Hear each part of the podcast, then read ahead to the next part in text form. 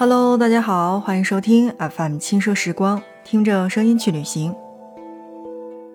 如果要问哪一个地方是了解清朝历史最好的地方，那我觉得大多数人的回答应该是故宫。了解先祖们生前生活的地方，要去故宫看看。那在节目的一开始，我想问，你知道他们逝世之后被葬在了哪里吗？FM 轻奢时光。听着声音去旅行，那在今天的节目内容当中，我们就来一起关注到的是清朝这些皇帝、皇后、妃子埋葬的地方——清东陵。清东陵的十五座陵寝，从顺治十八年首建顺治皇帝的孝陵开始，到光绪三十四年最后建成的慈禧太后的定东陵为止，营建活动。延续了二百四十七年。随着清王朝由弱到强、由盛到衰的发展变迁，清东陵的营建活动也经历了同样的发展过程。一六六一年，也就是顺治十八年，入关第一帝顺治皇帝的孝陵开始营建。康熙三年十一月，主体工程告竣。在康熙七年，营建了神功圣德碑亭。该陵规模是十分的宏大，体系也相当的完整，成为了清东陵陵园总体格局的奠基之作。一六七四年，也就是康熙十三年，康熙皇帝的嫡皇后孝成仁皇后崩逝，开始筹建景陵。康熙二十年，孝成和孝昭二位皇后入葬时，景陵的隆恩殿也尚在修建之中。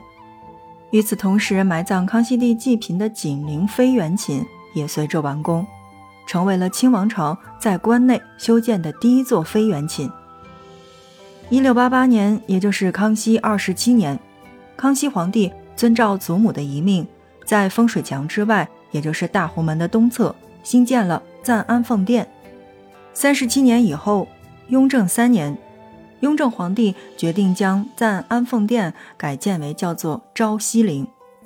是年农历二月初三动工，年底建成。在孝庄文皇后的赞安奉殿建成不久，康熙皇帝就在孝陵的东侧为孝惠章皇后兴建了陵寝，约于康熙三十二年建成。这是清王朝营建的第一座皇后陵，开创了清代。为皇后单独建陵的先例，因位于孝陵的东侧，又与孝陵为同一体系，所以叫做孝东陵。有人问，那有东陵，是不是会有西陵？没错，确实是有西陵的。在雍正初年，雍正皇帝将他的万年极地确定在了遵化境内的九凤朝阳山，并运去了大量的建造木材。在一七二九年，也就是雍正七年的时候，雍正皇帝以那里规模虽大，而刑局未全，血中之土又待历时为借口而废之，复于河北省易县泰宁山下另辟了这么一块地方，营建泰陵，自此才有了东陵和西陵之分。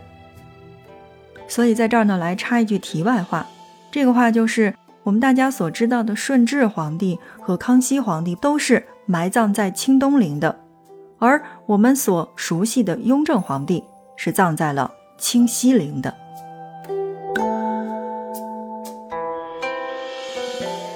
正在收听到的是 FM 轻奢时光，听着声音去旅行。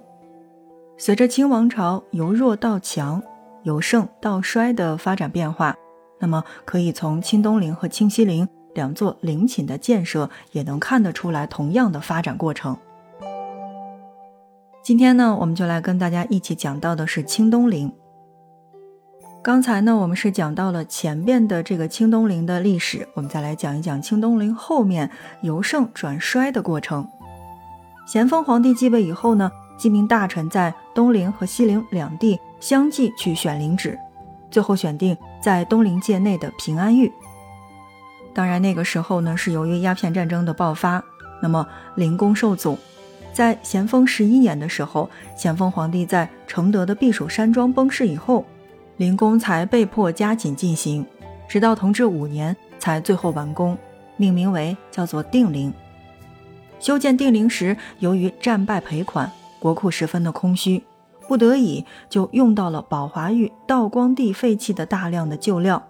那么建造也是大不如前。在一八七三年，也就是同治十二年的时候，慈安皇太后和慈禧皇太后的定东陵和定西陵也同时在兴建当中，光绪五年同时完工。但十六年以后，慈禧皇太后倚仗着独掌朝纲之机，以年久失修为借口，下令将自己的陵寝进行了重修。光绪二十一年开工，光绪三十四年完工，历时了十三个年头。重建后的慈禧陵，用料之讲究，做工之精细，装饰之精华，建筑之精美。总之就是这座陵寝进去，真的会让你目瞪口呆。说了这么多呢，我们只是去简单的介绍了一下清东陵的这个由来和清东陵的变迁。我相信大家现在已经有点绕了，搞不清楚清东陵当中都有谁。那么我们再来简单的去给大家去归纳一下，那么最主要的也就是开辟清东陵的是顺治皇帝。首先要记住，孝陵内葬的是世祖顺治皇帝爱新觉罗福临以及他的两位皇后，包括景陵内葬着的是圣祖康熙皇帝爱新觉罗玄烨和四位皇后以及静敏皇贵妃，还有裕陵内。葬着的是乾隆皇帝爱新觉罗弘历，包括二位皇后以及皇贵妃。定陵内葬着的是咸丰皇帝，惠陵内葬着的是同治帝，昭西陵内葬着的是孝庄文皇后，孝东陵内葬着的是孝惠章皇后，还有陪葬着的二十八位顺治帝的嫔妃。那么定西陵和定东陵。葬着的就是慈安皇太后以及叶赫那拉慈禧皇太后。正在收听到的是 FM 轻奢时光，听着声音去旅行。在今天的节目内容当中呢，我们来一起了解到的是清东陵。说到清东陵，那我觉得除了我们所说的这些皇帝的陵寝之外，我觉得最不能错过的就应该是孝庄太后。提起孝庄太后，可以说是无人不知、无人不晓。倒不是因为大家都喜欢历史，也不是因为他的名气太大，主要是在最近的很多很多年当中，拍他的电视剧真的是太多了。从《孝庄秘史》到《康熙王朝》，孝庄都扮演了非常重要的角色。所以，不管是喜不喜欢历史，我觉得大家都应该对孝庄并不陌生。当然，也有很多人会知道说，按照清朝的传统，孝庄死后是应该和皇太极合葬的。但是皇太极是安葬在盛京的，而孝庄死的时候是在北京。康熙二十七年至六十一年，玄烨前往遵化的赞安奉殿孝陵总共是二十六次，平均每年是零点七四次，可见康熙对孝庄的感情是多么的深。而孝庄这一暂时安放就放了三十七年，康熙一朝也没解决了孝庄陵墓的问题，而直到雍正三年，也就是皇太极与孝庄成亲的一百周年，雍正以孝庄文皇后赞安以来国家昌盛，圣祖在位历数绵长，子孙繁衍为由，认为此地颇吉，故将赞安奉殿改为昭西陵。对于为什么不把孝庄皇后葬入清东陵之内，其实真的是有很多很多说法的。有一种就是，顺治帝的孝陵是建在昌瑞山主峰之下的，是处于园陵内至尊无上的位置，而作为福临生母的孝庄，将她葬在陵内的任何一处，地位都显得会低于孝陵，这与其辈分是不相称的。而其次，孝庄是太宗皇太极的皇后，虽把他葬在遵化昌瑞山一带，但与沈阳的皇太极的昭陵仍是属于一个体系的。所以说，那么孝庄皇后的陵叫做昭西陵，